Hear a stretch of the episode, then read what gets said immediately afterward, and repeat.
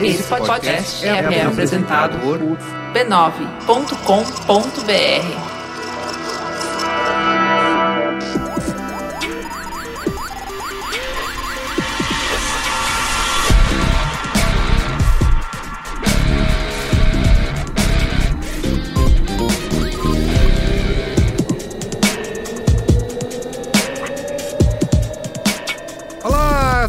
Merigo, esse é o Braincast número 270. Estou com ele aqui, Luiz Gino, Jovem. Alexandre Maron Olá, Braincasters! e a volta dele, Marco Melo. Bom dia, grupo. Vamos acordar. Cadê o grupo nessa porra? Muito bem, Marco que já participou de alguns momentos célebres aqui, né, no Braincast. Sim. E aí? Vamos fazer nossas memórias da Copa, né, baseado aí no, no meme. Que Minhas copas. está- Minhas Copas. Minhas copas, minhas vidas. É é? Onde você estava na Copa tal? Isso. Pô, minha Copa, minha vida é um nome que desponta, hein? Desponta, pode, pode ser. Bom nome. Anota aí, anota aí. É, e é isso, né? Falar de Copa do Mundo, já que tá chegando. Falta pouco, né? Tá no clima? Você acha que o brasileiro tá no clima da Copa do Mundo? O ou não? brasileiro tá sempre no clima da Copa, né? Ele não tá no clima de todo o resto da vida dele. É sempre... Só tá no clima de 4 em 4 É, é isso, é sempre depressão, tristeza. É que eu não sei se é porque a última da foi no puta, Brasil. Crise. Tava, né? O negócio tava efervescente. Não só porque a gente achava que ia dar tudo errado. É, essa mas- Copa foi apagada da história, ela não aconteceu. Como se foi a melhor A Copa única do... maneira, é a única maneira de esquecer que a gente tomou de 7x1 da Alemanha. Ah, não mas tem que isso- esquecer, não, tem que lembrar. É, né? isso aí tudo bem, cara. Foi uma Copa Não, incrível. a gente vai falar isso tudo-. Vamos falar sinceramente, Tudo né? bem. De- a- Você pega tudo que aconteceu aqui, tudo que a gente viveu, todo o EA. 7x1 não foi nada. É, exato, Não só foi, o EA já... Só serviu pra aumentar o meu ódio ao Felipão. Como eu odeio esse velho. Mas antes, gente, olha, antes da pauta que estamos queimando, vamos ter que aqui agradecer os patronos do Braincast, né, que apoia a gente lá no patreon.com.br Braincast e no apoia.se Braincast. E quem é assinante do Braincast faz parte lá da Braincasteria Gourmet, a braincasteria que mais cresce no Brasil. Conversa com a gente, né, discute os rumos do Brasil e do mundo, né, e fica sabendo aí, colabora com as pautas do Braincast de vez em quando, Às vezes. certo? Pessoal bacana. Isso aí. É onde não existe censura, né? Onde a gente pode falar coisas que a gente não falaria em público. Onde o filho chora e a mãe não vê. Onde não tem censura de fake news, é isso? Isso, exato. não tem agência de checagem Agência lá. esquerdista. Isso. e também aqui, ó, divulgar a família B9 de podcasts, que temos uma família muito unida, porém muito oriçada. Muito oriçada com a chegada do novo podcast. Exatamente. Chegou, como você ouviu aí, quem ouviu o último Braincast, sabe que chegou na nossa família um mais novo integrante, que é Histórias de Ninar para Garotas Rebeldes, Eu estou apaixonado por esse podcast. certo? Baseado no livro de mesmo nome. Isso Vai aí. ser segundo episódio agora. Tem essa episódio semana. agora. É, tá chegando Próximo o segundo domingo. episódio, Isso aí. Então- Esperando ansiosamente. Ouve lá. Tem o Mamilos, tem o Naruhodo, o Poco Pixel, Caixa de Histórias, o Tecnicalidade, o Cinemático, o Mupoca, o Código Aberto, que também tá aí quase voltando pra sua terceira temporada. E ele, né, tá ali quietinho, Zing, Tá voltando. tá voltando. Faz Tá voltando, tá voltando. Faz um semestre que tá voltando. Mas aí- é isso. Senta aí que tá chegando. Acesse b9.com.br barra podcasts para você conhecer todos os nossos programas, indicar para sua família, tem no Spotify, assina aí no seu app favorito, certo? Já que 2018 é o ano do podcast no Brasil, um crescimento de audiência gigantesco e estrondoso em cada um dos, dos títulos. Vertiginoso, eu diria. Não, é impressionante. Muito bem. E Momento Faustão, Luiz Dino, tem uma cacetada. Ah, a gente é muito vacilão, né? Porque Cara, mas no aí o, programa Luiz passado... Gino, o problema do Luiz Gino é que ele vai contar em detalhes Não, cada vou nada, já Ele vai esqueci tudo. descrever cada, cada sensação que ele teve. né? Só- eu só consigo Cada descrever tudo Que isso. show era que ele tava vendo? Eu e só qual consigo música descrever tocou? tudo isso quando é na semana anterior ou no, no- no dia anterior. Agora, Só que tá anotado há tanto tempo, porque na semana retrasada que a gente, a gente fez o programa, a gente esqueceu do Momento Faustão. Na semana passada, Ele a não vida, veio, a. vida essa, essa Maroto. faceira, ela deu um golpe na gente e o programa sumiu, né? De alguma forma. Então hoje eu já chego aqui sem saber muito bem o que tá acontecendo. então fale aí. Gabriela Cavassana, você provavelmente estava naquela sala da SPM quando eu fui julgar os planejamentos de podcast para a matéria da, da professora Maria Matuque, do professor Caio Marque e outros. Um abraço. Dispara, um abraço, Gabriela. Guilherme Honório, esse aí é o figuraça, hein? É o famoso Doodle. Tava lá no Tendal da Lapa, no show do Coronel Pacheco. Olha, Ele era um, um dos milhares de fãs que um group. Que se reuniram a, a fila de inscrição dos cursos do Centro Cultural e eram milhões de pessoas, na verdade, né? Estavam lá, Guilherme Honório lá no Tendal da Lapa, super simpático, junto com o Marco Silva, que chegou quietinho, chegou faceiro, cantou todas as músicas de cabo a rabo e no Teve fim- acesso ao camarim ou não? Teve acesso ao camarim no final, pediu um momento Faustão no momento de raro prazer. Aline Macedo e Jefferson Silva são as duas pessoas mais simpáticas do Brasil em 2018. Já foram eleitos, ganharam o Kikito de Ouro de Simpatia, estavam lá no Mirante 9 de Julho, também no show do Coronel Pacheco. Olha Cara, aqui. quem ouve, parece que a banda, né? Tá em turnê mundial, né? É, pois é, mas... Divulga aí, É o, Higino, a turnê do. Depois do eu falo, Coronel depois eu falo. Tá bom. Aline Macedo e Jefferson Silva. A Aline foi outra que cantou todas as músicas e trouxe sorrisos a toda a banda com a sua simpatia. Quem mais? Só isso? Você só, eu quero. Não, teve, teve o Renan Luz também. Tem? Teve. Que ele. Ele pediu o momento Faustão no trio do Baiana System e eu tava chupeta eu não lembrei. Aí ele, aí ele encontrou o Yasuda essa semana e. Reclamou. e reclamou. Reclamou. Então o Yasuda lembrou disso aí. Então, Renan, foi mal. Muito bem. Ó, eu quero mandar aqui um momento Faustão pro Douglas Ribas, que eu e Luiz Higino acabamos de encontrar no Sesc, certo? No nosso momento sopinha. Sopas e vinhos. Exatamente. A nossa, nossa noite produtor cultural. Um abraço aí pro Douglas. Tava eu, Merigo e toda a banda do Curumim. Do, do Russo Passaputo. Só quem vai no Sesc.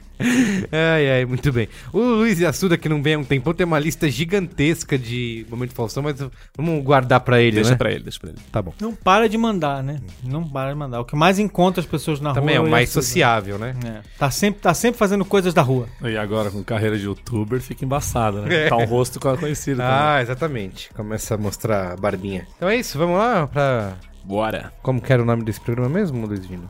Minhas copas, minha vida. Isso.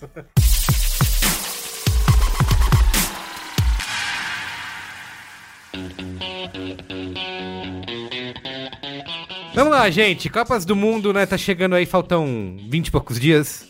Quando você estiver ouvindo esse programa, um pouco menos, certo?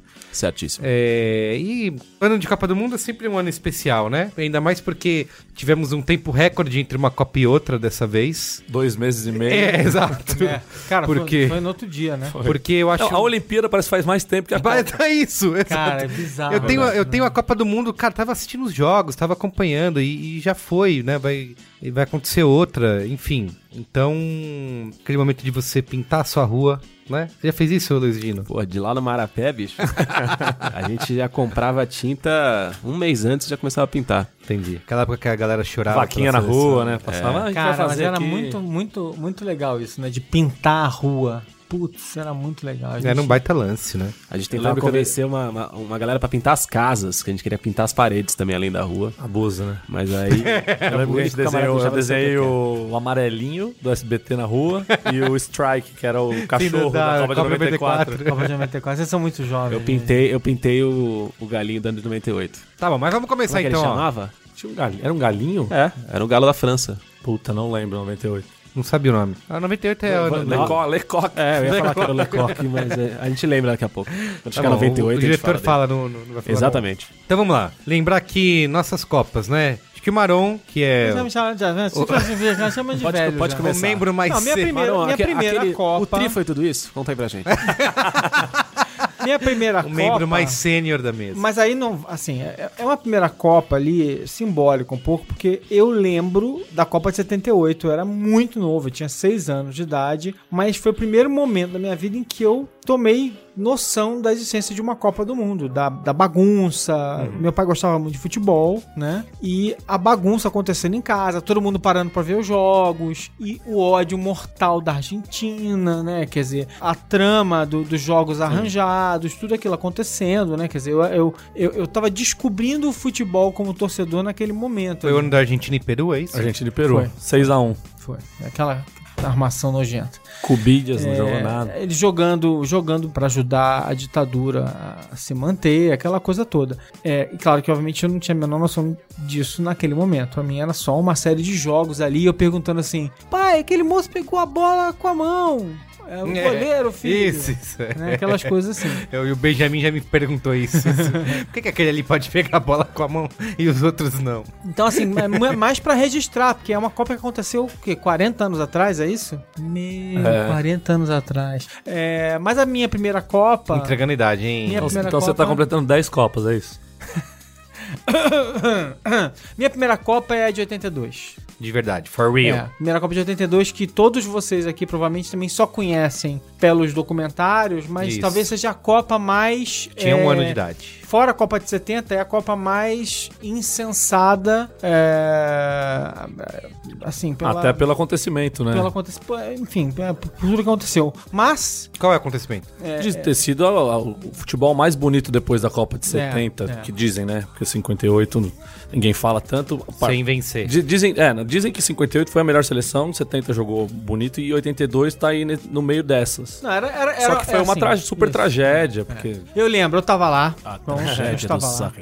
Eu estava lá e, e já, e assim, aqui, e, e acho que tem uma coisa interessante nesse, nessa história aqui, já que a gente vai contar um pouco da nossa, do que aconteceu na nossa vida misturado com isso, né? A Copa de 82, ela realmente foi, e eu tinha, aí eu já tinha 10 anos, né? Tava, tava pra fazer 10 anos, e ela foi uma Copa de um momento ali em que a gente acreditava que a gente ia ganhar aquela Copa, tipo, não que tava no papo, mas que a gente foi vendo um time capaz de vencer os jogos, Empolgou, né? jogando Empolgou. bem, Não, e com os nomes que tinha, né? crescendo, os jogadores, mundo na os ponta jogadores estavam bem, É. né? Tipo assim, porra, o Zico, a bola é pro Zico, o Zico mandava bem. A bola é pro Éder, o Éder É. mandava uma bomba. A bola é pro Sócrates. Sócrates, o Sócrates driblava, dava um passe incrível e tal. A bola é pro Falcão, Falcão. o Falcão arrasava. O Cerezo. o Cerezo, to- todo mundo ali era, era fora de série mesmo, assim, era um time Júnior. muito bom, né? O Ju- o Ju- Leo Vegildo, rapaz. É, então assim, tipo, era um, era um timaço mesmo, não era,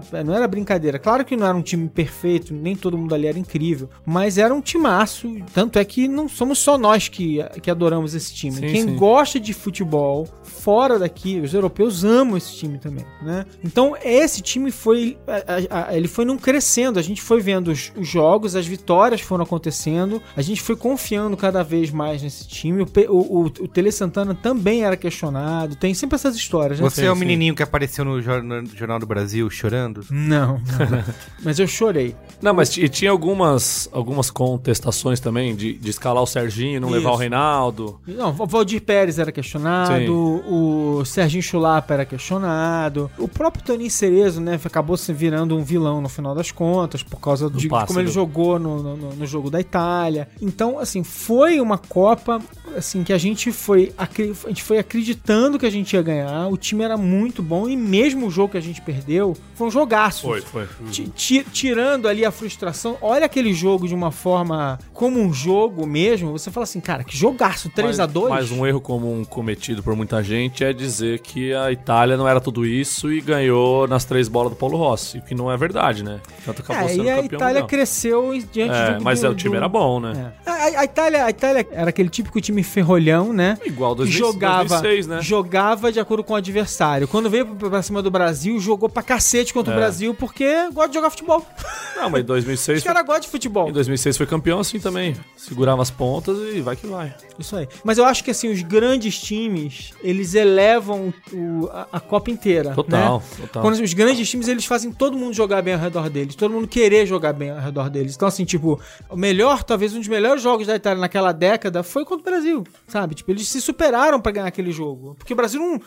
O Brasil falhou naqueles anos, o Brasil enfrentou a Itália de igual pra igual. Tinha, tinha tido um jogo contra a Argentina e tinha arrasado a Argentina. Né? Tinha acabado com o Maradona. Maradona, que era o mito, tinha, tinha Foi expulso, né? saco. Foi expulso, Maradona tinha sido. um- Maratona derreteu diante do, do time brasileiro. Tá? Maratona deu uma porrada no Batista, derrubou É. o Batista em campo. Não é um absurdo, né? Rasgando a camisa do Eu tava Zico. comendo ranho ainda.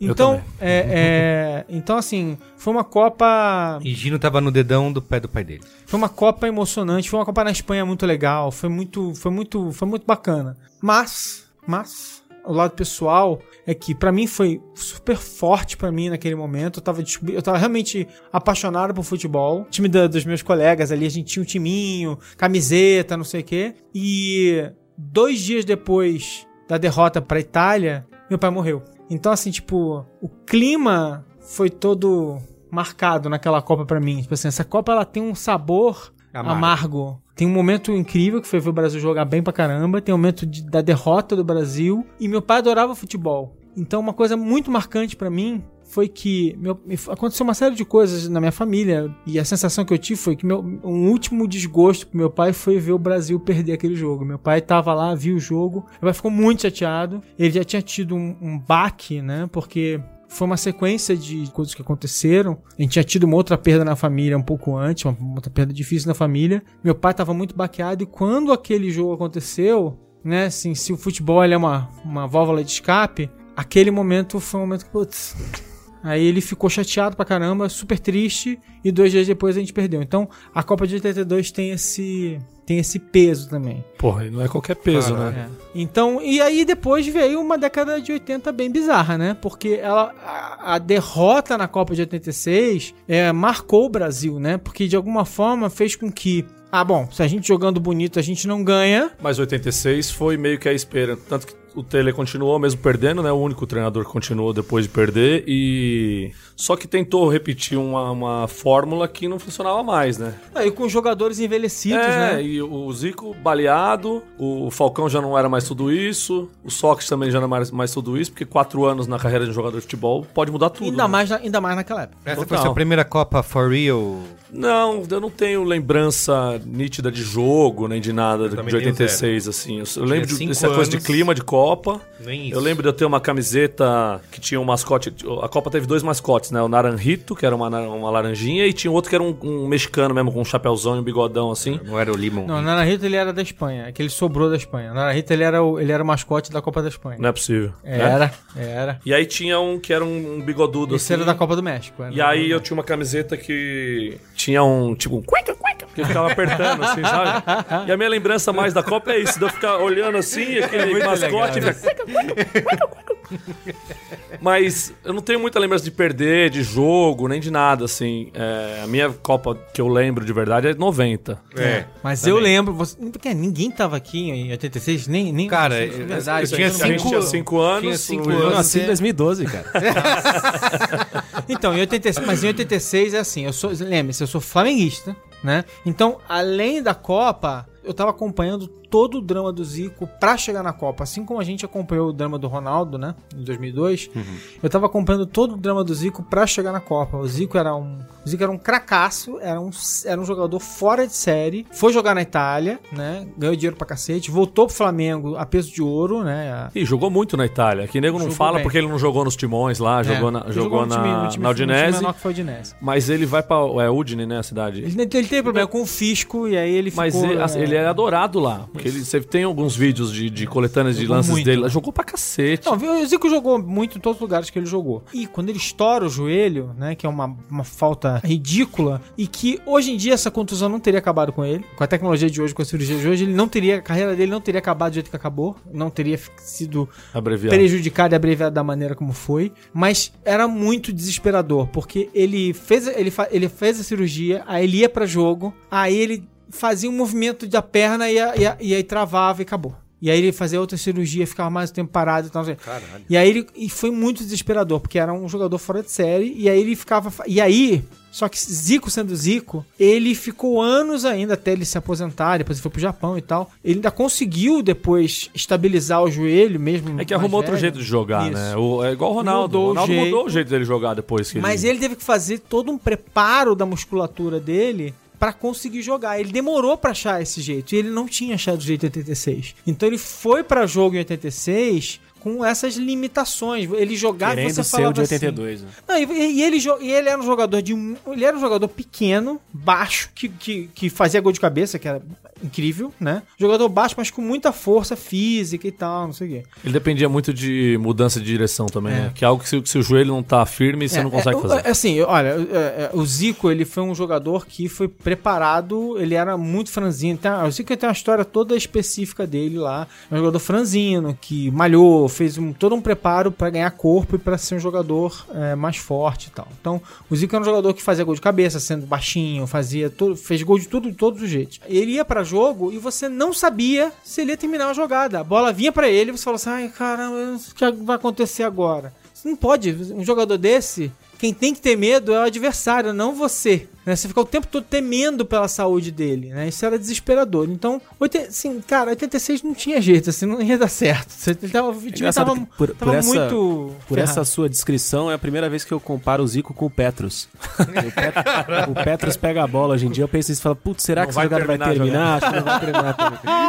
Mas esse é assunto para outro Cara, dia. que maldade. Bom, aí vem a Copa, essa minha primeira lembrança de Copa do Mundo. Pera, pera, pera, mas é importante, né? Que a gente foi eliminado pela França. Ah, sim. Importante. E pelo Ah, Platini. e perdendo um jogo, um, um pênalti França- no, meio do, no meio do jogo. É, e pela Zico, França- inclusive, perdeu o Isso, pênalti. foi o Zico que perdeu o pênalti e a França do Platini. Platini que a gente descobrimos agora que foi, Manipulou, né? Foi, foi manipular a O Copa sorteio. depois. De 98. Mas vamos, vamos falar Aí, disso com a bola batendo na trave, nas costas do Carlos, entrando.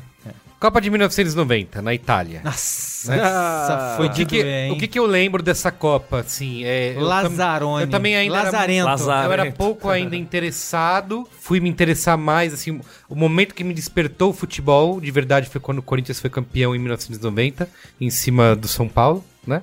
Lembra? Um lapso. Lembra um isso? Gol do Tupanzinho? Aquele momento que eu, a minha- eu vi a minha família toda reunida na sala, comemorando aquele dia, eu falei, caraca, o futebol, que coisa foda e tal. Então esse foi o momento. Então a Copa do Mundo, que tinha sido um pouco antes, eu tenho algumas poucas lembranças, que é um país eh, que chamava Emirados Árabes Unidos, achava super engraçado esse país. Eu via jogando, caraca, que coisa, que país é esse? Emirados Árabes. É, Emirados Árabes, eu lembrava muito disso. Eu lembro que na minha escola tinha tido nos salgadinhos, Elma Chips, vinha figurinhas da Copa e a galera na escola tava super trocando isso. Era meio. Era, um, era umas ilustraçõezinhas, assim, não era figurinha da Copa do jogador, eram ilustrações que representavam. Não, não era, não era o mascote da Copa de 90, que, era, Isso, que ele é. era aquela coisa... Uma É, bola, uma- a um bola ele negócio era um, vermelho, ele bola era um negócio meio quadradinhos, geométrico, né? Geométrico, Com, geométrico. quadrad- com quadradinhos É, vermelho, isso, isso. verde e branco, vermelho. E aí as figurinhas eram, eram ele, ele fazendo poses, É, jogadas, etc. Não, não lembro, mas eu lembro que tinha umas figurinhas de mascotes, Porque né? eu acho que tinha essas figurinhas na minha casa. É? Por isso que Você eu tô ainda tem lembrando. isso hoje? Não, Eu não queria tem muito mais. achar essas- Não, tinha tipo essas figurinhas quando eu era pequeno. Ela tava lá, entendeu? Sim. Eu era nascido em 90, mas eu era muito pequeno. Então, eu não lembro que tinha mas eu lembro que as figurinhas escola. estavam lá, elas continuaram de algum, de alguma E forma. eu lembro da final, assistindo a final, tipo, a minha família toda já Que dizendo foi Itália- Alemanha, e Alemanha. Argentina. Argentina Alemanha e e Alemanha. Alemanha e Argentina. Argentina. Alemanha e Argentina. O que, eu, o que eu lembro assim, tinha a salinha de Que a TV. Inglaterra, Gol de pênalti, que gol a de pênalti do Inglaterra, Mataus. a Inglaterra perde na semi e vai disputar o terceiro lugar, não é isso? É isso aí. Foi, a semi foi Inglaterra e Argentina. Não, a Inglaterra, Não, foi Inglaterra e A Alemanha. final foi Inglaterra e Alemanha. Alemanha, é. Inglaterra e Alemanha. Alemanha Ocidental A Alemanha Ocidental, a Mas- e Inglaterra. Argentina na final. Essa foi a Não, final. mas o Inglaterra e Argentina, do gol de mão, daquele golaço do Maradona, foi a primeira fase? Foi, ah, não, foi 86. Inglaterra e Argentina do gol de mão Ah, de é verdade. 86. Não, não. Caraca, como é que a gente não falou disso de 86? A gente não falou do Maradona. La mano de Dios. Cara, acho que é inesquecível. Maradona em 86 é inesquecível. Maradona é um negócio assim, tipo. E era doloroso porque naquela época, que não tinha mais Pelé pra discutir, o Maradona era o melhor jogador do mundo, indiscutivelmente. E a gente falou, mas o Zico, era o Zico, mas o Zico Tava tava arrebentado, não tinha a menor chance. e Tal. O Maradona é um jogador. Frio. Maradona Sim. tava fritando. Absolutamente. Nessa co- ah, eu lembro também da Copa de 90, o dia da eliminação do Brasil pra Argentina, que foi o gol Foi do o melhor Can- jogo do Brasil o na do Copa. Canidia. O Brasil jogou Nossa, muito, jogou né? muito. E Eu- tem a história da água. Ah, a história da, água. a história A da água do que- branco. A história É. da água que Que foi foi confirmada. confirmada, Confirm- pelos argentinos depois. Sim. Não, e tem o. Conta a e- história da água aí, porque senão a galera. A história da água, é Jovens, millennials. É, forma resumida, você aí que é millennial que tá escutando a gente, foi o seguinte, em determinado momento do jogo, alguém se machucou, aquela coisa, não uma parada técnica, né, mas um jogador se machucou, médico em campo, os jogadores foram pra beira do gramado, e aí o, o médico da Argentina pega um negócio de água, entrega pra um dos... Pro branco. Ele entregou pro, Pro branco, branco. entregou pro jogador argentino? Entregou direto pro branco. Não, entregou de. Não, o branco faz- meio que faz É. assim, e aí ele dá uma. Ele tem- dá tinha, uma- tinha duas É. maletas. E aí ele pega lá uma água que tá, parece meio separada, o branco toma água, e aí o branco conta que, cara, Ficou esquisito. tomou água, ficou esquisito. Que Com ele ficou, dois que dias Ele ficou lerdo, né? cara. Ele ficou um bom esquisito, tempo. ele nunca mais ficou É. bom, inclusive. Depois, dos- depois anos Nunca e anos e anos depois, os jogadores da Argentina confirmaram essa história, falaram Confirmaram rindo num programa É. de TV lá na Argentina. É verdade, a água, né? Tava lá, não sei o quê. E quando você acompanha os lances, inclusive o gol do Canidia, é, você vê que o branco tá. Cara, ele tá. Tá aéreo. Debilitado. Debilitado, cara. É ridículo, assim. Ele, ele, ele vem naquele começo de pique pra começar a acompanhar a jogada e de repente ele segue caminhando e fica olhando Teve meio muita leleca. crítica ao alemão também, né? Que podia ter feito a falta no Maradona E e, ele era companheiro dele no Napoli. Você Então falou, pô, respeitou. é porque o cara era seu amigo, você não fez a falta nele, ele driblou três e... Driblou não, dibrou três Dibrou. Dibrou, dibrou. e deu pro Canidia fazer o gol. Gente, vamos falar, vamos falar o português, Português, certo. claro, certo. Português É, futebolístico e a- certo. eu lembro disso, que a, e a minha lembrança é a rua inteira vazia no momento do jogo, e eu ainda estava. Eu morava numa rua que só de casa, né? Em Poá nessa época. E aí a rua de repente vazia porque ia começar o jogo, aí eu entro também para ver o jogo. Aí é aquela tragédia, e aí eu lembro de todo mundo triste. Eu ainda não tinha nenhum tipo de sentimento em relação a isso. E lembro bastante da final, porque eu tava na casa da minha avó. Eu lembro da família desinteressada, assim, tinha. A TV tava ligada no, É. no jogo e só eu tava assistindo, Depois de sabe? tudo, né? Tava todo mundo na cozinha conversando. E, eu- e eu lembro também de ser decidida num pênalti, Foi foi pênalti, discutido, né? É, e essa. Copa ela é importante, é- outros. ela é interessante por quê? Porque era, era revanche da Alemanha versus a Argentina de 86, né? A, gente, a tinha sido a Alemanha e Argentina em 86 e a Argentina ganhou. Aí a Alemanha e a Argentina se reenfrentam em Isso. 90 e agora a Alemanha leva, não é isso? E, é, e aí... então, e aí, de novo, a gente volta na história, porque em 86 o Maradona tava no auge da forma física, o Maradona tava voando baixo, o Maradona fez gol em que ele driblou metade do time da Inglaterra e fez o gol, fez um gol de mão descaradamente, que o juiz não viu, e ele, depois da deu entrevista, falou que era a mão de Deus, porque ele é muito cara de pau, sempre foi, né, e era uma rivalidade com a Inglaterra, né, por causa das Falklands, né, das Ilhas Malvinas e tal, então foi ali um acerto de contas feito no futebol, e 86 foi aquela coisa toda acontecendo. 90... Maravilhoso, né?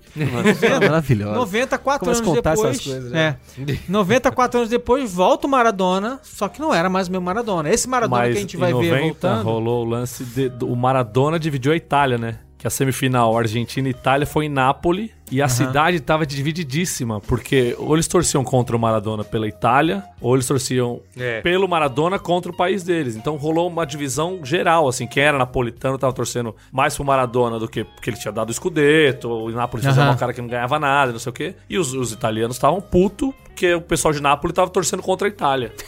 É, isso aí. E não, e- mas assim, e já não era mais o Maradona de antes, era o Maradona que tava engordando, era o Maradona que tava se envolvendo com problema com a polícia na Itália, tava assim, tava, é, é, aquele Maradona já não era mais o mesmo Maradona. Sim. Isso reflete no fato de que time não ganhou, né? E aí eles perdem e tal. E seria É, mais ainda outro Maradona na próxima Calma, é, no próximo. Mas, mas acho que é importante falar desse time de 90 do Brasil, Ele vera o Maradona. porque esse time de 90 do Brasil foi marcado pelas estrelas ali que tinham seus agentes e tal e que ficaram ali Aí rolou- disputando, rolou- discutindo muito prêmio e muito bicho e prêmio. Mas rolou e muita lá. carioccada também, né? Pô, Essa cara, coisa. cara, de carioca. Não, mano, não tô falando, tô falando que, que é quente mesmo, que, que se falava na época que eu lembro, assim, de levar uns caras nada a ver, tipo Bismarck. É, mas e- enfim, a- a- a- assim, essa seleção, de a despeito de cariocada ou não, essa seleção ela é cheia de equívocos Não, de totalmente, convocação. totalmente. Eu nem lembro, Não, e- eu nem lembro desses cariocas que você tá falando aí, porque é tudo ruim, né?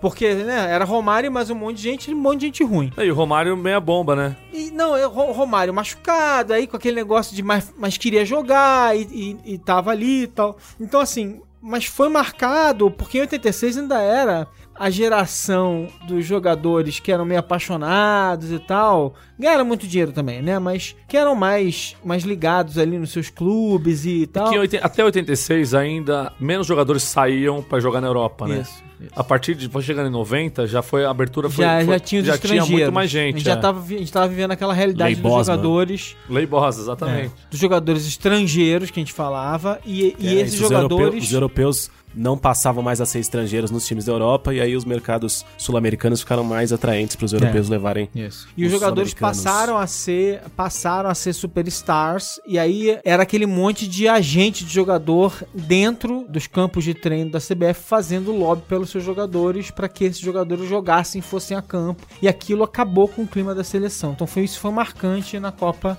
de 90. E até hoje isso aí vigora, né? Ô, que, jura? É, rapaz. Não, é mas nada. Como é que era o nome daquele, daquele atacante do que vigora hoje é o Era talento. do PSV? Afonso Alves? Afonso Mas nada Alves. PSV, era o Não, Hervin. Hervin, é verdade. Era Aí uma foi, época com- ele que- foi convocado, aí logo foi pra Inglaterra, porque vai pra Inglaterra precisa É. ter um. Era uma época em as, as Copas ainda tinham, eram só 24 seleções, né? Isso, Acho que foi- a partir de que Copa teve? Foram 32? De 98? No- é, 90 até 94 foi Foi 24. 94, 24 seleções. Aí tem uma curiosidade, né, tipo, do jogo que foi Holanda e Irlanda que ficaram enrolando. Eu até procurei Porque, o vídeo o, pra ver. porque o resultado, o empate. É, o resultado favorecia os pros dois, né? eles ficavam todos iguais, os dois classificavam, e o juiz pedindo o jogo, né? No meio da partida, parou o jogo, chamou os dois capitães. Galera, vamos Joga aí, joga aí, vamos Finge, buscar o gol. finge direito. Isso, é. Mas Tá não, dando muito na não cara. No adiantou. Taekwondo, o, o juiz pede combatividade e tira ponto se, não, se ninguém atacar. Exato. Aí vai pra minha primeira Copa de verdade, assim, for real, que é a Copa de 94, Estados Unidos. Sua também, Luiz Gino? Entrei no jogo, hein? Muito bem. Luiz Gino chega na arena. Eu- assim, são várias lembranças dessa Copa. Eu lembro que eu ganhei uma fita cassete com a Todos os corações do mundo? Com Não, a pra trilha gravar, sonora, com a trilha sonora da Copa, Ah. que tinha o mascotinho, Ah, o cassete, cachorro, é não fita VHS. cass- Não, Tá. fita cassete. Tinha O Striker. Lembro, é, tinha música que era quem que cantava, tinha uma música do Queen, tinha, enfim, eu não lembro qual era o tema, mas tinha essa fita. Essa Copa não era do Rick Martin? a Do música? Rick Não, Martin, não, não, não, Rick Rick Martin 98. É, é eu, eu tô- eu não- eu lembro que nessa fita cassete tinha uma música do Queen. Aí eu lembro da. A minha mãe trabalhava no banco na época e tinha um, a tabelinha da Caixa Econômica Federal, que era genial, porque vinha a tabela e vinha uma, uns adesivos, umas cartelinhas com adesivos das bandeirinhas. Aí E aí você ia ia colando. ia cara, depois. aquilo era muito demais, Isso é cara. isso é Gamificação. É, nasceu aí, né? né? Nasceu exatamente aí.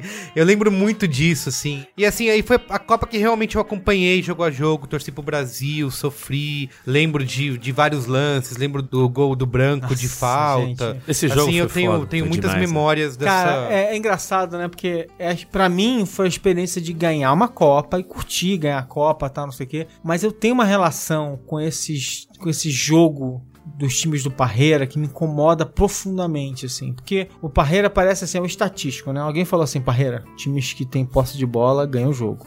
O gol, Aí é, tá- o gol é um aí Aí fica detalhe. aquele, né? Posse de fica bola aqueles pela posse quatro, de bola. aquela linha de quatro defensiva tocando bola, Não, uma é a pro lado do outro posse sem de fazer bola porra pela nenhuma, posse né? de bola. E aí... Eu, eu, eu daria um tapa na cara do Parreira se encontrasse Não, com e ele, a- o muito. apelido do Zinho, né? Que era, era Enceradeira. né? Era a posse de bola pela posse de bola. Sempre foi assim, Eu- assim, tipo... Uma cena. Parreira pode ser um, pode ser um tático que alguém vai dizer que ele é um tático incrível. Cara, mas assim, todos dizem que a posse de bola, então eu terei posse de bola. Aí tem a posse de bola, pronto. Eu lembro que tinha várias entrevistas, só tá faltando gol, O gol é um detalhe. O gol é um detalhe, é, teve isso. Que time O chato. time tem que jogar, o gol é um detalhe. Isso. No futebol, meu Eu irmão, o gol é um detalhe. É Uma coisa que eu lembro muito também dessa Copa foi a cara do Maradona, né? E o escândalo de doping é. que veio. Foi no É jogo contra a Nigéria, né? É, mas por é. quê? O ele fez o gol aquele contra gol a Grécia. e que- saiu. que ele sai assim, vai pra câmera, cacete. Isso. o Com a camisa É, mas 2 é que é importante dizer o seguinte: a camisa azul Maradona, tinha sido pego com doping por causa de cocaína e tinha sido suspenso por um tempão. Aí, quando acaba o a a suspensão dele, tá o Maradona gordo, Isso. completamente fora de forma, e, e- e todo mundo achava que ele tava acabado pra Isso. ideia da Aí Copa ele do fez um Mundo. pacto com o treinador. Ele faz um de- pacto com o treinador, eles botam um, um personal trainer em cima do Maradona e ele vai pra um lugar, não sei aonde, com a dedicação exclusiva de de jogar, jogar a Copa. Copa. é. E ninguém acreditou, o cara ressurge. Chegou fino na Copa. um magro, sabe? Tipo. E o time da Argentina é um timaço. É. Redondo, Batistuta. Pois é, quem Canidia chegou Leone, redondo não foi Maradona. ainda. 94 Canidia tava ainda? Quem? Canidia? Tava. Tava, né? Tá todo mundo. Era Batistuta e Canidia naquele ataque ali ainda. Não, Batistuta, né? Enfim. Puta, Batistuta era foda. É, e aí ele vem, cara, ele vem voando baixo. De repente, a Argentina acreditou que ela ia ganhar aquela Copa, porque, cara, ele. ma- Mas que é? O, o- o campeão voltou, sabe? É, o Maradona sim. voltou com sangue nos olhos. Então, aquela cena do jogo contra a Grécia é muito significativa. Isso. Porque aí viram que o sangue não tava só nos olhos, mas no É. nariz também. Não, mas aí, mas aí, assim, alguém aqui não acredita que foi uma armação da FIFA pra tirar ele da Copa? Vocês acreditam também que ele tava dopado e que ele ia pôr tudo a perder do que eu ele acho fez que não, eu acho, também acho, concordo com você. Você já viu alguém Eu sair acho. com a oficial de Eu doping, acho. de mão dada de dentro do Eu, campo? eu e- acho que eu acho que eles trouxeram muito ele porque espetaculoso queriam ter estranho. uma estrela na Copa e traíram ele dentro. Bom, ainda mais sendo a FIFA, né? A FIFA é aquele Total, lugar super total. fofo. É, que não tem nenhum gangster. Não, né? jamais. É, eu acho que eles prometeram pra ele, tipo, vem jogar, você vai ter, você vai poder jogar, vem. E acho que quando viram que ele ia fazer ia muita arrebentar, diferença, eles falaram assim: não, deixa esse cara se ferrar agora, não. Tira qualquer privilégio que ele tiver. E assim, tipo, efedrina, né? Tipo, é, aí começa a discussão de que a a efedrina tava onde? Era no remédio de nariz, era não sei É, onde, era no. é. e- e, assim, supostamente ele podia estar tomando é, remédio pra emagrecer, né? Sim. Então talvez Eu queria dizer ali. que resguardadas as devidas proporções, bem, tá rolando agora com o Guerreiro, Guerreiro, né? E tem, eu vi vários jogadores assinaram, né? Pedindo Os pra capitães das, das Isso. seleções que vão jogar a primeira fase contra o Peru. É, os adversários, Ah, é? né? Os adversários Ah, assinaram foram- pra liberar, liberar ele pra jogar. deixar. Caralho. É. Pois legal. É interessante que assim, 98 eu não lembro tanto É quanto eu lembro verdade, 94. é verdade, cara. eu também. 94 me marcou de uma forma Porque 98 muito ele forte. 98, quando Final. você pensa, você fica enojado, né? Ele não fica porque E ele não sabe o que aconteceu. Aí eu lembro, que, eu lembro que, assim, eu tinha, eu tinha duas, duas camisas, uma de 86 e uma de 90, que eram do meu, tinham sido do meu irmão. Meu irmão é 7 anos mais velho que eu, então elas serviam pra mim em 94. Aí cada jogo eu via com uma. E eu lembro que o Sucrilhos Kellogg's vinha com umas, umas figurinhas do Striker, do mascote da Copa, que você tirava do pacote e passava com o ferro de passar pra Na botar nas roupa. suas roupas. Putz, é Então verdade. todas as É minhas muito legal, roupas é. Tinha- tinham tinha um striker em algum lugar. Ah, aí coisas, o- o- a presença do Romário foi um, foi um negócio Foi foda. Ah, é verdade. Assim, pra uma criança, cara, ver o que o Romário Não, fazia, pra Romário, começar, assim, Romário, tem que é um lembrar negócio- como é que ele voltou, né? Porque o Brasil tava perigando não ir não pra Copa. exatamente. Tinha um último jogo, Brasil e Contra o Uruguai. Uruguai, no Maracanã, que se o Brasil não ganhasse, não ia pra Copa, ia ficar assistindo na televisão. Isso eu já não lembro. É, É, Gol do- cara. gol E do aí, e aí, dois jogos antes, o Careca pediu dispensa. Falou, o Parreirão não tá dando, eu não vou conseguir e tal. Estão enchendo muito meu saco, eu não quero mais jogar. Que, é, a história, que é, ir." uma, é uma das histórias mal contadas, né? É, uma mas, o, mas o Careca contadas. era o atacante do Parreira Era. pra ir pra Copa. Era outra E o Romário tava que lá. Foi um grande, que foi um grande centroavante. Puta que me um pariu, grande cara. centroavante. Eu até arrepiei. É, foi um grande centroavante. Mas aí. E meio o- apagado Vamos fazer uma pausa pra tomar uma água e se abraçar? totalmente. Pode ser? Não, vamos, Fazer uma pausa. Totalmente, é isso. O Careca é muito subvalorizado. Pelo que ele jogou, ele é muito sub... Mas enfim. Aí. Porque não deu a Copa, né? O próprio Maradona que a gente tava falando até agora fala que o Careca foi o melhor companheiro É. de, de, De time de dele, time né? que ele já teve. Mas aí o, o Parreira tava naquela de não chamar o Romário, porque eles tinham uma briga lá, porque o Romário é Ah, disciplinado. porque o Romário, o Romário era marrento, o foda, Romário né? brigou com todo mundo que Mas passou ele pela tava frente dele. né? comendo a bola, né? Aí o Parreira deu o braço e disse: Não, vou chamar ele esse último jogo aí, Romário. Vem cá, salva nós. Aí o Romário vai, acaba com o jogo, o Romário acaba, acaba com o jogo. Com o jogo. Ah, é que era, foi Que pro ele Bolívia. Foi, o jogo contra Faz- a Bolívia Brasil, no Brasil, Maracanã. eu lembro. Bra- Brasil e Uruguai. Ah, é? Foi contra o Que Uruguai. Ele dá. Mas chapéu. não teve um Brasil e Bolívia que, o- que o Brasil goleou? Não teve? Eu Não, lembro não, alguma ele jogou coisa. esse Não, não, jogo. é, é, Jogou o é contra último o Maracanã no Uruguai. Você falou Bolívia, eu, eu troquei Quem o fez nome. o gol da classificação foi o Bebeto, né? Não. Foi o gol de, o gol de voleio? Não, Foi não, esse foi aí é no- na Copa América. Foram dois, Ah, é verdade. foram dois gols do Romário. Romário, Dois um de gols do Romário, cabeça. verdade, verdade. E um que ele sai correndo, ele ele vai sai dar o dedo correndo, da faz vaca o- no goleiro, faz o aí gol o do goleiro Pelé. vai pro Puxa mesmo pro outro lado, lado. aí ele vai, Ele vai vai pro- pelo mesmo lado. Faz- faz o gol. ele faz quase o gol, ele ia fazer meio que o gol do Pelé, né? Aquele gol do Pelé. Não, Eu lembro muito da Copa de 94 também que eu participei do bolão do Faustão. que tinha revista que você comprava e mandava carta e eram Devia três ganhar. Corsas GL por jogo. E era muito divertido porque eles sorteavam as cartas e era uma carta para pro vencedor, sei lá, a, estreia foi Alemanha e Bolívia, né? Aí uma carta era se a Bolívia ganhasse, se a Alemanha ganhasse, aquela carta ganhava o Ah, carro, pode o uma carta postava- empate e uma carta pra Bolívia. Aí quem ganhasse, dependendo do resultado do jogo, o cara ganhava o jogo, ganhava o carro. É, muito bom. E aí eu comprei essa revista. Comprei essa revista, mandava um negócio. E aí, uma, coisas, coisas que eu lembro. Eu lembro que cada jogo eu vinha em determinado lugar. Então eu tenho lembrança de ver jogo na minha casa, jogo na casa do meu padrinho, jogo na casa dos meus. A final vi com os meus primos em Pouso Alegre, que o Marco conhece. Lembro de, nesse jogo, na final, vendo lá com eles, eu comprei o V da Vitória na banca. Nossa, o V da Vitória, E você é era tipo uma luvinha de Isso, dedo que você colocava só nos dois dedos e fazia um V verde e amarelo. é.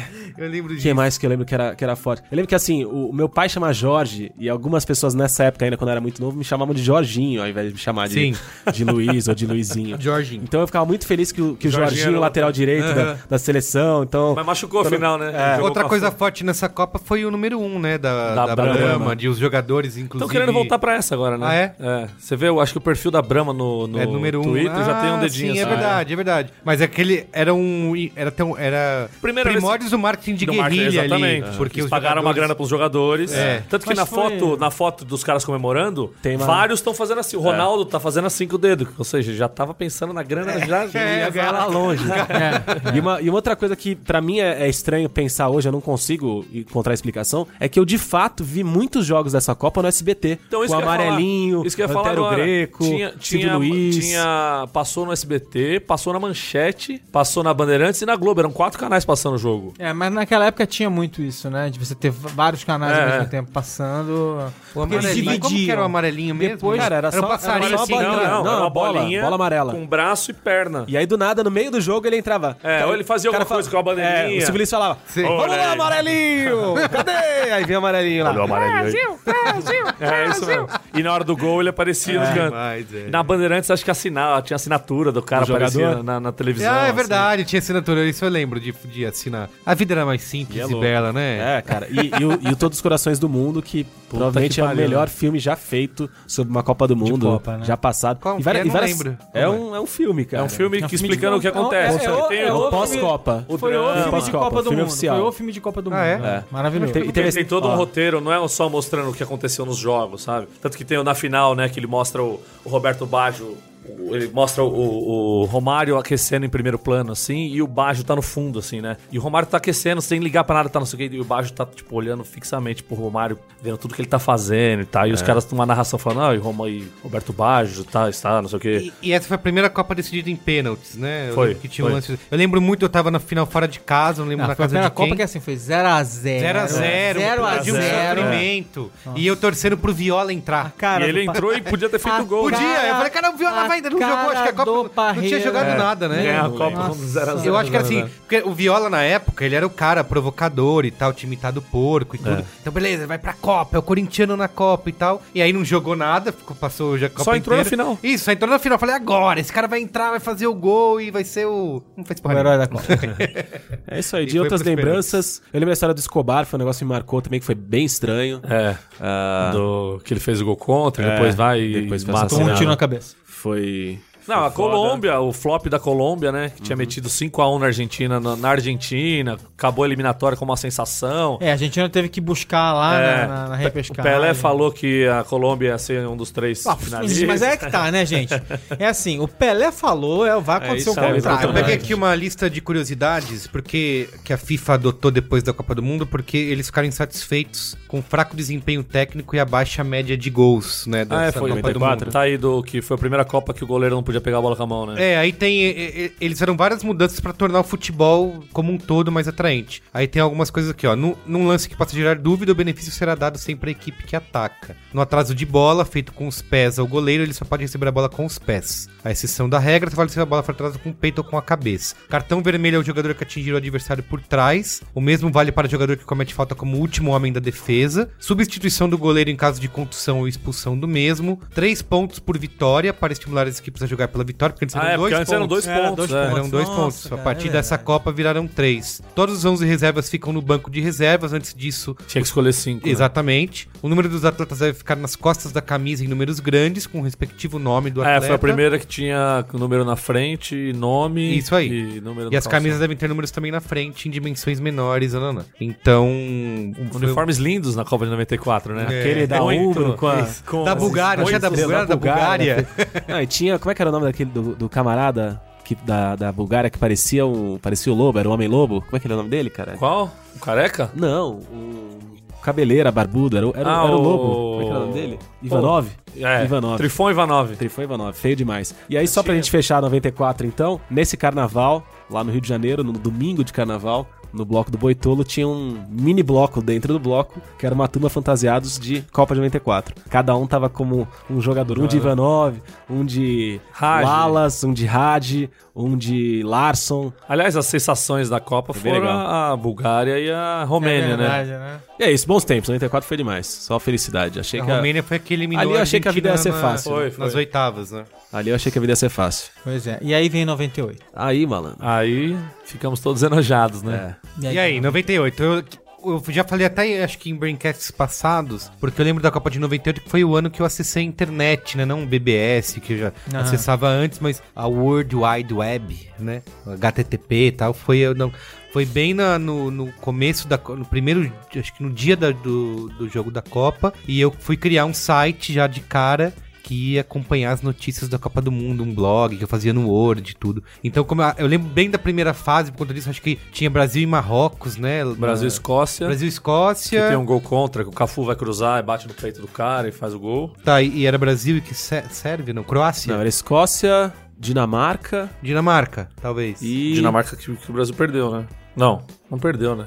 Não, Que o- que. Não, o- não, o Brasil não perdeu não, não, perdeu na. Noruega, Noruega, Noruega, Noruega. Noruega. É isso, era Escócia, Marrocos É, e... Dinamarca é mais na frente, Noruega. Pe- Perde pra Nor- é. Perde É, pra Noruega num, num pênalti lá que o, Isso, o Júnior Baiano faz. na Bacia das Almas, como É. diria o... Então Mas eu aí- lembro bem dessa primeira fase, né, e, e- enfim, fala. Mas aí pega o Chile. Primeiro de tudo, a grande merda do Romário, né? É, que ele É, É, o Romário queria ir, Queria ir foi, não machucado. foi, foi, não foi. Aí o Zico tava na comissão técnica. Isso, o Zico era né? assessor do Zagallo. O Zico não gostava do Zagallo. Romário, o Zico foi um dos artífices, até porque o Romário já não era mais o Romário de antes, mas a É, mas esperança... ainda era o Romário, Claro, né? claro. Pera lá. Mas Tanto que em 2002 ele- os caras pediam pra ele ir também. Não, não. O Bebeto Tanto é que a É, então, esperança... tava lá e. É. Exatamente. Não, tinha uma esperança de ver o Romário, de ver o Romário jogar com o Ronaldo. e né? outra Copa do Mundo, né? Outra coisa marcante dessa Copa é o melhor FIFA de todos os tempos. O joguinho, FIFA Sempre 98. foi ruim, sempre foi ruim. Nada, maravilhoso. Quem, quem elogia, Tinha a música do Blur quem elogia início. essa merda Ah, desse é jogo é, esse. porque não jogava o Incrível. In Eu já não jogava mais. Não, eu jogava o sabe? In Eleven. Não, cara, Quem É, jogava, quem jogava o In Tivemos Eleven não consegue elogiar esse FIFA. 98, o ano que não terminou. Sim, sim, no escutei. qual Merigo tem que falar nesse jogo também. O Merigo jogo é tem demais, que parar, esse jogo era uma É marcante, cara, é muito marcante. merda. Você é tem que isso? entender isso. Nunca foi bom. Eu tinha abandonado era o, o eu jogava o. International Superstar Soccer. É. Era o In Eleven Aham. do, O pré- o do japonês. Ah, é verdade, que tinha Foi minha- só, só a Liga J-League. É verdade, eu joguei Foi minha primeira Copa como jornalista profissional. Eu já estava trabalhando aqui, eu vim morar em São Paulo nesse ano e foi minha primeira Copa como jornalista profissional. Então foi muito marcante pra mim também. Eu tava dentro da, Folha- na redação da Folha de São Paulo e acompanhei a, a Copa dentro daquele clima da redação. Foi, foi muito, muito Eu acho que boa. foi a última Copa que eu sofri de verdade, assim, que eu lembro de assistir a final, tava na casa da minha avó, morava na Praia Grande nessa época, e quando dá o desastre, eu... Você já tá no desastre? Calma. Não é, não é pra chegar no desastre? Vamos curtir. É, vamos curtir, vamos, Vamos curtir a curtir. Copa. É, eu, eu Curtir. também ia falar que É, foi a última não vez tenho- que eu como chorei. O, o Edino falou, eu tenho mais lembrança da Copa de 94 do que da de 98. Não, mas eu tenho as eu não lembro a do 98. segunda fase da Copa de Por 98. exemplo, eu lembro Não, Brasil e Chile, 4x1. Não lembro. Sala, Zamorano, o César Zamorano, Sampaio metendo nossa. dois essa gols. é foda, essa era, esse time do Chile era, era, era Era embaçado. embaçado, né? É, os dois maiores craques do L-Foot na sala de Zamorano.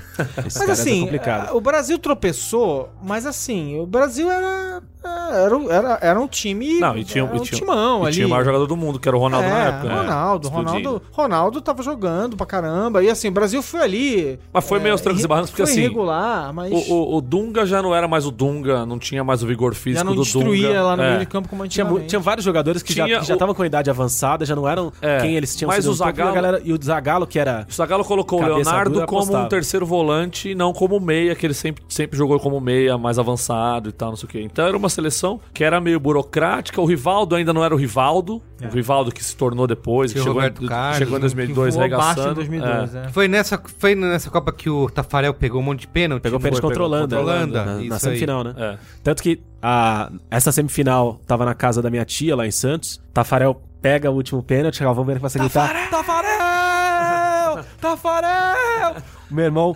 levanta da cama que a gente tava sentado vendo e começa a pular. Só Quebra. que toda a minha família tem 1,86m no mínimo.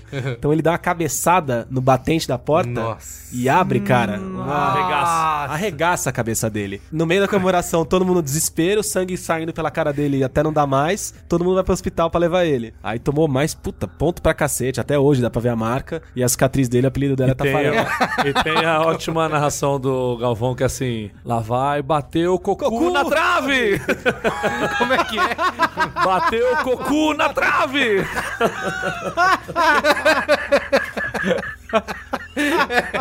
Muito bom. Outra coisa que eu lembro Pra muito quem não dessa lembra, pra quem não Copa- lembra, o Felipe Cocu era o jogador da Holanda, não é que ninguém bateu.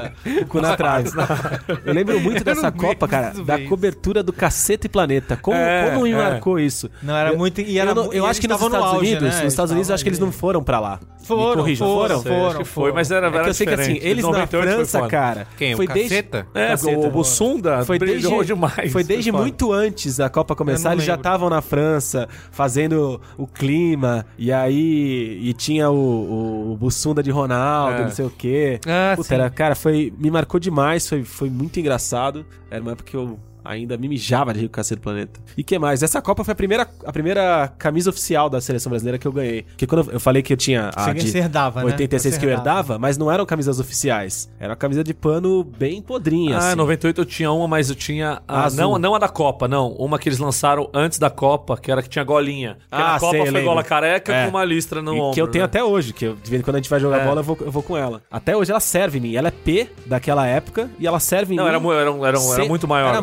muito a grande, modelagem. era muito grande. Então eu uso ela hoje e ela não fica mega apertada, ela fica uma camiseta normal. E eu achava, eram tempos de vacas magras, eu achava que, cara, pra você comprar a camisa oficial da seleção, era o mesmo preço de um Custava, carro. custava 80 reais. Eu lembro. Ah, então. Eu lembro. Mas era minha Mas com madrinha 80 me- reais você comprava um carro. Cara, minha madrinha me deu, meu aniversário final de maio, tal, ela me deu de presente, eu não acreditava que eu tinha ganho. Não, e é primeiro dry fit, né? É, Fala, bicho. Nossa, nossa, aqui Ela é tinha um selo, Você cara. sua e ele joga pra fora.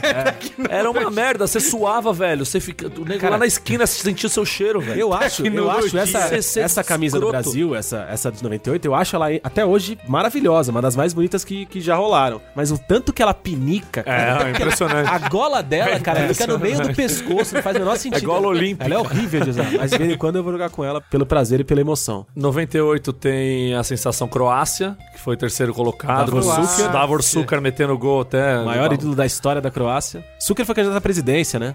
Foi, foi. Foi. Não sei, era presidência ou era um Eu cargo acho que era presidência. eletivo? Uma coisa o que... EA foi. pre- O EA se elegeu presidente. É, presidente da Libéria. presidente da Libéria. Isso aí. O Sucre se candidatou, mas não, não rolou. Uma coisa que eu lembro que rolou um burburinho era o jogo ah, Estados Unidos e Irã, né? Ah, sim, que eles tiraram foto juntos. Isso, exatamente. Que É. era um... Não, teve Era também. Teve Inglaterra e Argentina de novo. Que aí é o Ah, gol que o. Owen mete um golaço que ele mata no, no meio do campo, carrega, carrega e bota no ângulo. E teve a eliminação da Argentina, que também tinha um time bem bom, contra a Holanda, que é um puta gol do Bergkamp, que a bola vem viajando, ele tira o zagueiro e mete um gol de quase o lado de fora do pé, assim, puta no golaço. Jogaço, é.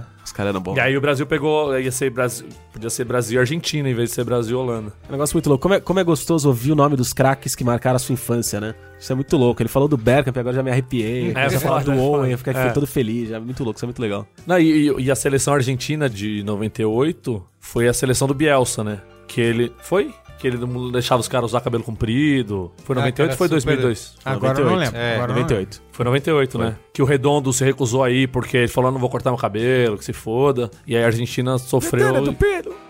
La Concha de Agora, então, para de enrolar e fala do desastre aí. É, a Bielsa na Argentina é 2002, hein? Não É 2002. 2002? É, Quem era 98? é. Produção aqui tá dizendo. Confere, Falou no confere. ponto? o diretor falou aqui que... Ponto. Irrelevante, né, gente? Irrelevante, né? Isso. Não, não, não. Não, a Não, Argentina Daniel merda- Passarela em 98. Passarela, tá bom. Caralho, passarela. Seu ídolo. É, exatamente. E o desastre, né? Desastre. Vamos falar, chegar na final. Primeiro assim, eu lembro que eu tava. Eu fui assistir o jogo Antes na disso, aquela comemoração do, do Laudro, porque ele, que ele comemora deitado. Brasil e 98, Dinamarca. né? É, 98. 98. Que o Agora- Roberto Carlos vai dar uma bicicleta dentro da área, erra a bola, a bola sobe, o Laudro mete o gol e, e dá uma Dá deitadinha. uma deitadinha na comemoração. Presepeiro Carlos, né? Que o Roberto Carlos era um presepeiro. E ele fez igual na final, né? Nossa, Porque o, o escanteio, que é, que, que é o gol do Zidane, De cabeça. é a mesma coisa. Ele vai dar uma bicicleta e a bola vai Não, pra o trás. dia- e o dá dia que foi decretado que o Roberto Carlos estava finalmente fora da seleção, eu falei, ah, finalmente acabou a fase Barrando a chuteira, né? Teve... Nossa, Não, esse não, era um teve- presepeiro. Não, Contra o Japão, ele ficou no banco deitadinho, assim, com a chuteira desamarrada, na Copa de 2006. E aí tem o lance do meião lá, que os Isso, caras que do tava meião. arrumando meião, Meião. No, no gol Que o, do Gal, que o Galvão Mas vamos- pressiona. vamos- a vai vamos- chegar lá, vamos- chegar lá. Vamos chegar lá ainda. Queima a Vamos pauta, não queima a 98. Alguém achava que o Brasil ia perder aquele jogo? De forma alguma. Não, a gente. A chance existe, claro. Você tá enfrentando a França a- não, na França. Mas, Mas a a França França nunca tinha sido campeã, é, Não, mas exatamente. tava Mas capengando. bem, mas não era a tinha França na França. né? Não tinha A tradição. chance Não. existia, mas alguém França- achava que ia não, perder? não, tinha- não, não, tinha não, porque França na assim- França. Não tinha França assim, na França. o- Era muito ruim o time. O Zidane, o Zidane penaram não era o Zidane. Zidane mesmo. E, e eles já, via, já vinham capengando da primeira fase, perderam o jogo e não sei o quê. Eu discordo de você. Assim, o Zidane era o grande craque da França, mas o Zidane não tinha jogado uma boa Copa. Ele não, tinha, tinha- sido o que a gente esperava. não tinha jogado ia a ser boa Copa, Ele mas não ele tinha é- se concretizado na Copa. Ele vai se concretizar justo contra a gente! Mas ele Mas não eu- era eu o craque. Eu acho que ele não era o craque. É. Tanto que o Djorkaeff, ele, ele dividia o, É, o protagonismo com o exatamente. Zidane. E Ele- O Djokovic que era, que era companheiro do Ronaldo na, Inter, na É, não tinha essa coisa de, ah, o Zidane é o craque absoluto. Era Não, e aí, dividido. eu tô lembrando desse dia que eu tava assim, eu fui assistir o jogo na casa do meu pai, eu e meu irmão, meu pai separado da minha mãe fazia muito tempo, e a gente foi pro apartamento dele lá no Cangaíba, na Zona Leste, e a gente tava lá assi- assistindo pré-jogo e tal, não sei o que, entra o Galvão. Ó, toquei com a escalação e Ronaldo não vai jogar. Ronaldo. Vai jogar o Edmundo. É isso mesmo? É isso mesmo? E ficava lá, tira o Marcos, tira o Marcos, pelo amor de isso. Deus. Pelo amor de Deus, vai jogar o Edmundo, não vai jogar, não sei o quê. E Galvão, aqui- E aquela fala, coisa- Tino. Fala, Tino. E aí. O... Ficou aquela coisa que e a gente, né? Porra, como que não vai jogar o Ronaldo, o maior jogador do mundo, pelo amor de Deus, vai Porque jogar não se Edmundo. sabia nada, né, até então. E até aí tem momento. aquela história maravilhosa do discurso Do, do, do pep talk, né? Do, do pep talk do, do, do Zagallo né? com o Edmundo, né? Edmundo. Essa, Porque- essa aí foi, foi, foi. Ela só Foi surgiu há pouco né? tempo. É. O Edmundo contou Ah, a história com a- 62, 62, o Pelé não pôde jogar, mas o Amarildo entrou, e o Amarildo acabou com o jogo, nós somos campeões, você é o Amarildo dessa seleção, E aí todo mundo, não sei o quê, e todo mundo, "É", e arrepiado, e o Edmundo lá, sangue no olho, o caralho, não sei o quê. Aí de repente entra o Américo Faria com o Ronaldo, e o Ronaldo, e aí pessoal, jogar, vou jogar. Não, Zagala, vou jogar. Mas como vai jogar, Américo? Pode, pode jogar, não pode jogar? O Américo Faria peidou na mandioca. Não, não, o Américo faria, fa- não faria nada. Não faria né? nada. O Américo não faria. Até esse momento, quando sai a escalação, não se sabia o que tinha acontecido. Não sabia nada, isso. nada. Não, até Ninguém depois do de jogo. jogo. ninguém sabia. Por que, que saber o a história cara, depois. Por que, que o a cara não, não, vai, não, não tá escalado, né? Depois E que a a- gente soube que foi o Pedro É. Bial e tal. Não, e aí o Zagalo vai no Edmundo e fala, Edmundo, senta aí. tu não vai jogar Inacreditável. né? Inacreditável. É muito Diz que, que o Gump, time. Diz o Edmundo, né? Que o time que já tava cai- Abalado, abalado porque. Tem, né? Que de fato todo mundo conta que rolou mesmo a convulsão e que foi foda a história do Ronaldo. Tava todo mundo pra baixo pra caralho. Não, e o Ronaldo no hospital, ninguém sabia o que É, tava acontecendo, ele- se o cara tinha morrido. De repente o. Zagallo conseguiu inflamar a galera. E aí vem esse balde de água fria. Porra, ao invés da galera ficar feliz que ah, o Ronaldo tá bem, Pois foi uma é, em vez cara, dele né? Um transformar aquele momento, né? Vamos todo mundo junto e não sei o quê. Vem o Ronaldo, todo mundo entra no campo preocupado com o cara. Tanto que tem um lance que o Ronaldo vai e divide a bola com o Barthez e cai de costas. E o Cafu dá um pique lá de trás e vai pra ver se o Ronaldo tá vivo. o Cam- Os cambal. Imagina se jogar com um cara que convulsionou Sim. tipo, seis horas É atrás, sete horas atrás. Sim. Não que tenha se perdido só por causa disso, né? Eu tava conversando com um amigo meu domingo e ele falou que ele encontrou um, um ex-jogador dessa época aí, que eu não vou falar quem é, e que o cara contou que Pô, fala aí o, quem é, esquema, porra. o esquema da- na defesa Tá do de, tá de Brasil... papinho paralelo agora? Conta aí, caralho. Não, porque eu não vou queimar a fonte do rapaz, né? Que o esquema da zaga tava muito bem arrumado, né? Nos escanteios e tal. O Brasil tomou dois gols de cabeça do Zidane. E que até ali o Zidane nunca tinha feito gol de cabeça. Isso. Então os caras falaram assim, ó. Deixa o Leonardo marcando o Zidane, porque o Zidane a gente não precisa se preocupar. A gente tem o Blanc pra cuidar, a gente tem o, o Turhan pra cuidar. gente- esses caras a gente coloca uns caras os cara pica na zaga e deixa o, Zi- o- o Zidane com o Leonardo. E as duas bolas vai no primeiro pau, é o, Zid- o Leonardo que tá. Sim. Até no segundo gol o César Sampaio tenta chegar e tá, não dá. E... Por isso, em Leonardo, outra coisa que eu lembro muito, eu achei marcante porque foi chocante na época, a cotovelada do 94, Leonardo. Eu né? lembro muito, tipo, foi uma coisa que falei, caralho, Mas foi que- 94. O Leonardo, o Leonardo, 94, era, então, é isso. É que a gente ele passou- falou do passou Leonardo, Leonardo era, e o. Leonardo era um bom menino, ele né? falou do Leonardo, eu voltei, porque... Sempre uma- foi um jogador leal, eu- sempre foi um Total, jogador... total. E ele que tinha ganhado a posição do branco, que não vinha bem. E o cara cara nunca tal. mais jogou, né? Tipo, E aí o cara- tem essa história de superação do branco também, né? Que entra contra a Holanda, voltando pra 94. Entra contra a Holanda numa fogueira pra segurar os caras tudo lá. O branco tava envelhecido e o branco tava com problema no quadril. Ele tava com muita dificuldade pra jogar. Ele sentia dores. E aí ele faz aquele golaço. Golaço de falta, Puta né? golaço, que a bola aquele passa na cabeça o Romário, o Romário Isso, saindo caralho. Metade do eu gol do Romário, disso, hein, eu mano? lembro disso. É, do Romário é demais. Romário é demais. E Foi que lá, mais? 98. 98. Não foge, não. Tem. Voltando alguma lá, coisa que eu ia falar. Ah, Não, e aí é isso que você Ah, falou. se o Romário tivesse lá na Foi a 98, última vez que eu chorei por Isso. causa de seleção brasileira. Por causa de São Paulo eu choro direto. Mas por causa da seleção, Seleção brasileira brasileira. foi a última vez que eu Foi a última vez que, sofri. assim, que eu ficava puto. É. Eu lembro de assistir o jogo puto e falar assim: esses filha da puta, É. esses vagabundos. Não, eu lembro que acabou o Ninguém jogo. corre nesse time. Eu peguei, eu peguei a minha bicicleta que tinha uma bandeirinha do Brasil, assim, que eu tinha colocado pra Copa, e comecei a andar sem rumo, sabe? Falei, caralho, que merda. Eu vi, todo, eu vi todos os jogos dessa Copa na minha casa, com os meus pais e meu irmão. Todos. E já tinha virado, né? Tradição. Tradição e sinal de boa sorte, né? Na porra da final, eu não queria contar isso, mas vou contar, a culpa é minha. Na porra da final, meu vizinho chamou, falou: Não, vai ter uma galera aqui em casa, não sei o que, vem ver aí. foi? Aí eu, mãe, posso ver na casa do pinguim? ah, pode, filho, você que sabe, né? Aí eu fui. E foi ali. Ah, Aí o Ronaldo convulsionou nessa Pintei, hora. pintei Foi. cinco estrelas na cara ainda. Aí uma merda, né? Ficou geral. Que zica do caralho. zica, e aí eu tenho, eu tenho a lembrança que termina o jogo, eu meio chateado, a galera... Você esfrega Tinha a quantos anos? estrela. Tinha 10. Saí pra varanda sozinho, baixei a cabeça, esfreguei a estrela na testa e apaguei. Se tivesse uma câmera pegando essa imagem, Ia ser a imagem eu, do ia ser, eu ia ser o... O garoto o do- garotinho do Sarriá. E tocando a trilha da trilha triste do Chaves. É. uma, uma pena, realmente. Ela vai com o rabo entre as Uma pernas. pena que as, que as câmeras filmadoras da SLR não, tenham- não, não fossem ainda populares. Então, aí... Ai- é, Ainda só pra fechar, ainda, ainda falando do Cacete Planeta, eu tenho uma lembrança forte que eles faziam. Era, eu acho que 98. Nós passaram meses com o Ronaldo quando- É. convulsionando, o o Bussunda fazendo o Ronaldo, Ronaldo convulsionando, convulsionando. em quadros nos bastidores. Todo lugar tinha o Ronaldo convulsionando. Tinha. que sacanagem, né? Foi a Copa que a Suzana Werner e o Ronaldo estavam juntos. Então o Ronaldo fez uma aparição na Malhação, um pouco antes da Copa. Eles casaram na Malhação, no campinho de areia da escola. Que ainda era uma academia, Que ainda por era, isso chamava academia, Malhação. por isso chama Malhação, não era colégio múltipla escolha, é verdade, era academia. E, e eu lembro que num dos quadros do, do Cacete Planeta na- durante a Copa, não mais no pré, era. Acho que foi a Copa que a leitura labial se, se, Se popularizou. popularizou. E aí o Cacete Planeta fa- fazia a leitura labial. E aí eu lembro de um, cara, que eu não lembro se era na final ou na semifinal. Que era o Dunga. Tem, uma- tem um jogo que o Dunga dá um esporro no Bebeto muito forte. Não lembro agora se era final Não é na semifinal. final, Acho que é no é, jogo é, da Holanda. E aí, puta, eu nunca Porque esqueço na final disso. quem dá um esporro é o Edmundo, dá um esporro no Rivaldo, que o cara tá fazendo cera caído e o Rivaldo mete a bola pra fora. E o Edmundo fala: Porra! louco? Tão perdendo a porra do jogo, filha da puta! Você vai me pôr a bola pra fora, você tá louco? Era isso. Mas aí do Cacete essa frase me marcou muito, que é... Eu já falei pra você não entrar em campo com o seu ursinho de pelúcia! e aí o Bebeto começa a chorar. a cena é maravilhosa. Muito que E depois essa o fita em casa. E aí no pós-Copa, todos fomos agraciados com o e-mail do Gunter do Schwartz. né? Gunter Schwartz.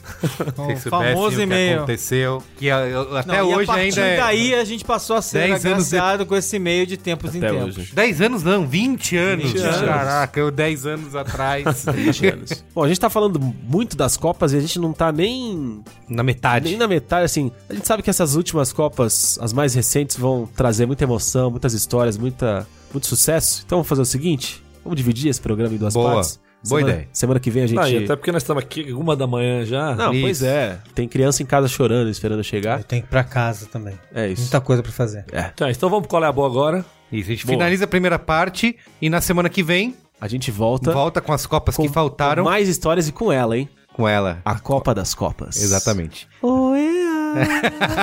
Muito bom. 2014. Então, qual é a boa? Qual é a boa?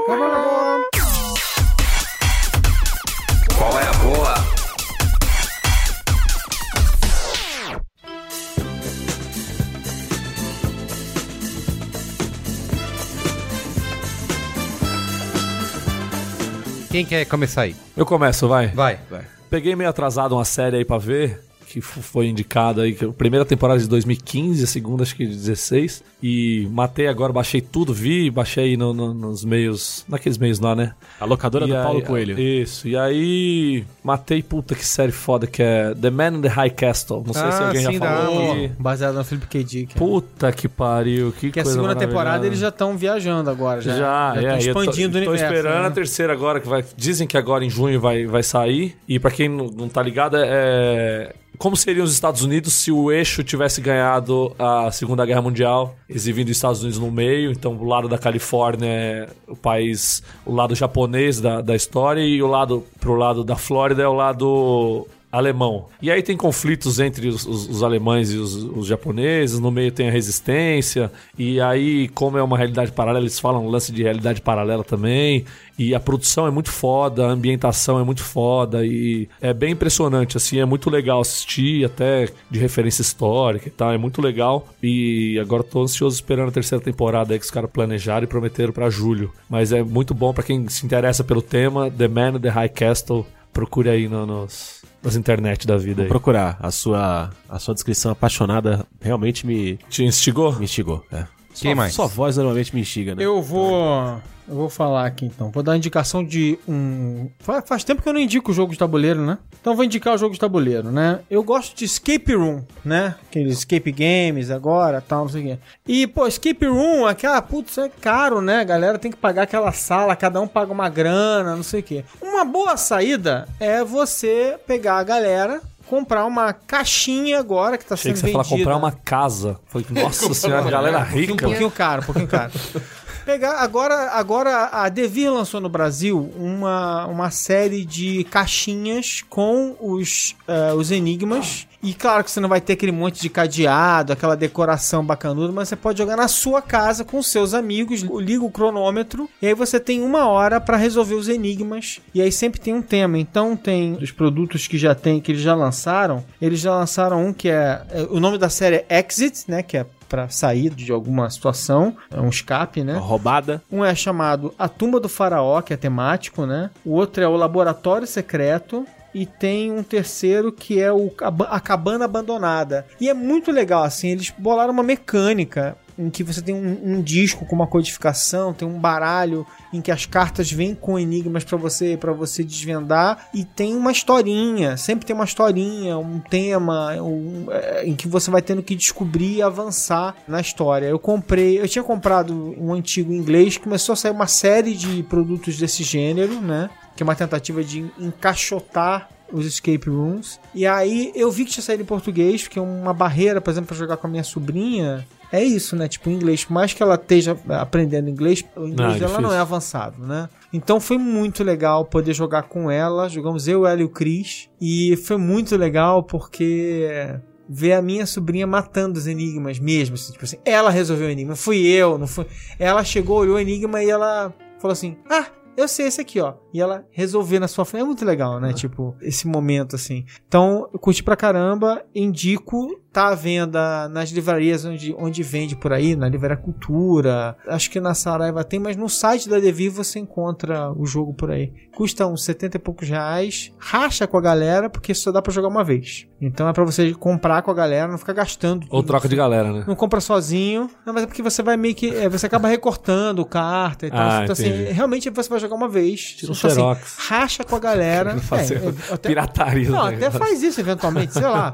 Mas assim, racha com a galera, tipo assim, é pra jogar de grupo, não é Pode legal crer. jogar sozinho. Sim, sim. Junta com um grupo, divide o preço do, da, da caixinha com a, com a- Eu fazia isso muito antigamente. Tipo, a gente comprava os jogos em grupo, né? E aí você vai jogar o jogo com 5, 6 pessoas. sim. né? E aí, cara, em vez de gastar 70 reais, cada um dá 10, 15 reais. Pode acabou. crer. Você vai jogar uma hora e pouco de diversão, vai ser legal pra caramba. Eu gostei pra caramba do jogo, indico e é isso. Muito bem. Eu quero indicar aqui um livro, que na verdade não é um livro, é uma caixa com 14 cartelas, que chama Mundo Cruel, Filosofia Visual para Crianças, que foi publicado pela Boitatá, que é o selo infantil da Boitempo, escrito, né, desenvolvido pela Ellen Ducci e Daniela Martagon. Ele é basicamente um- uma maneira divertida é, lúdica e curiosa para você debater ética com as crianças. É indicado para crianças acima de 8 anos, você adulto com seu filho, por exemplo. Então, cada cartela traz em situações que dão o que pensar. Por exemplo, tem uma menina matando formiga, tem uma outra família tomando sopa de gato. E aí essas cartelas vão se perguntando assim, né?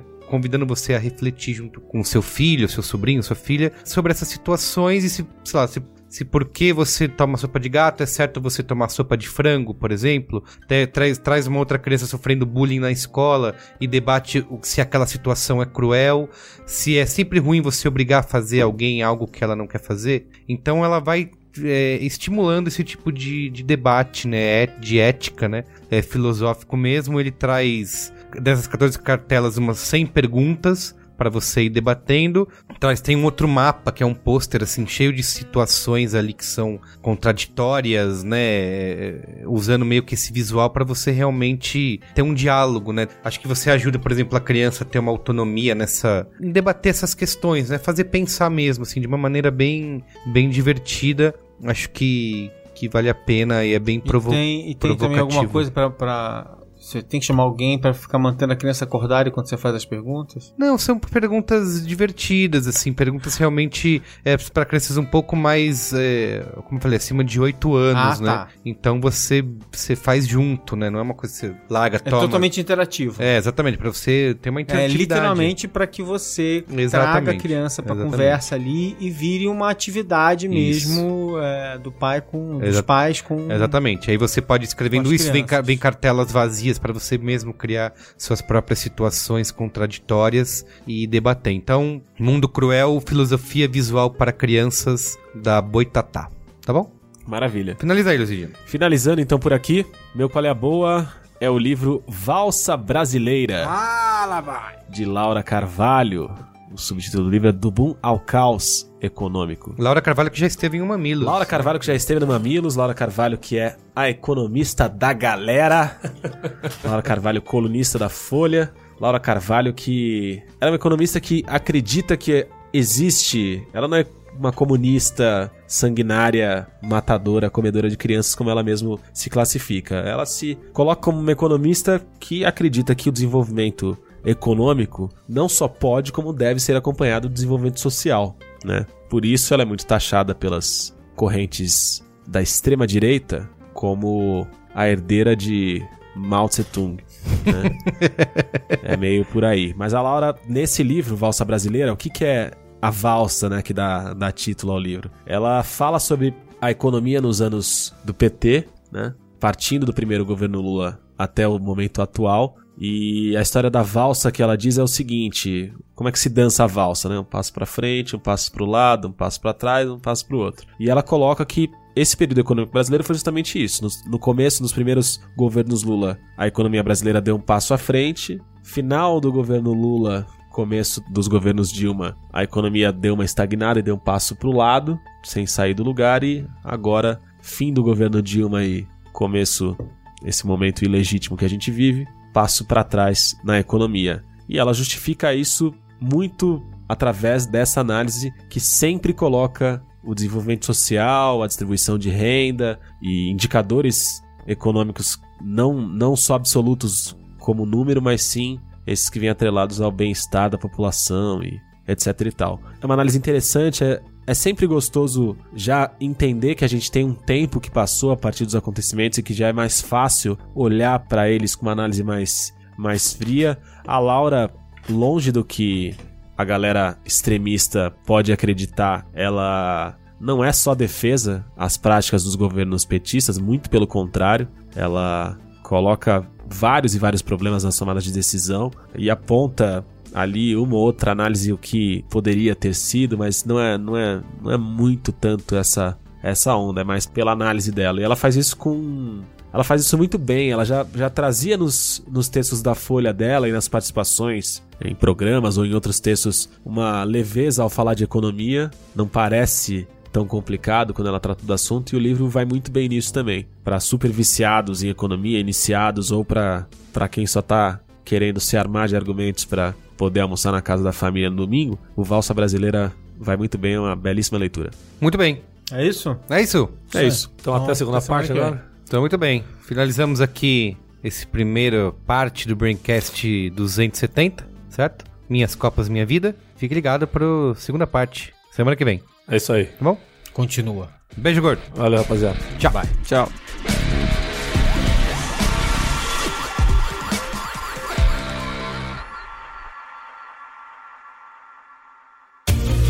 Este podcast foi editado por Caio Corraine.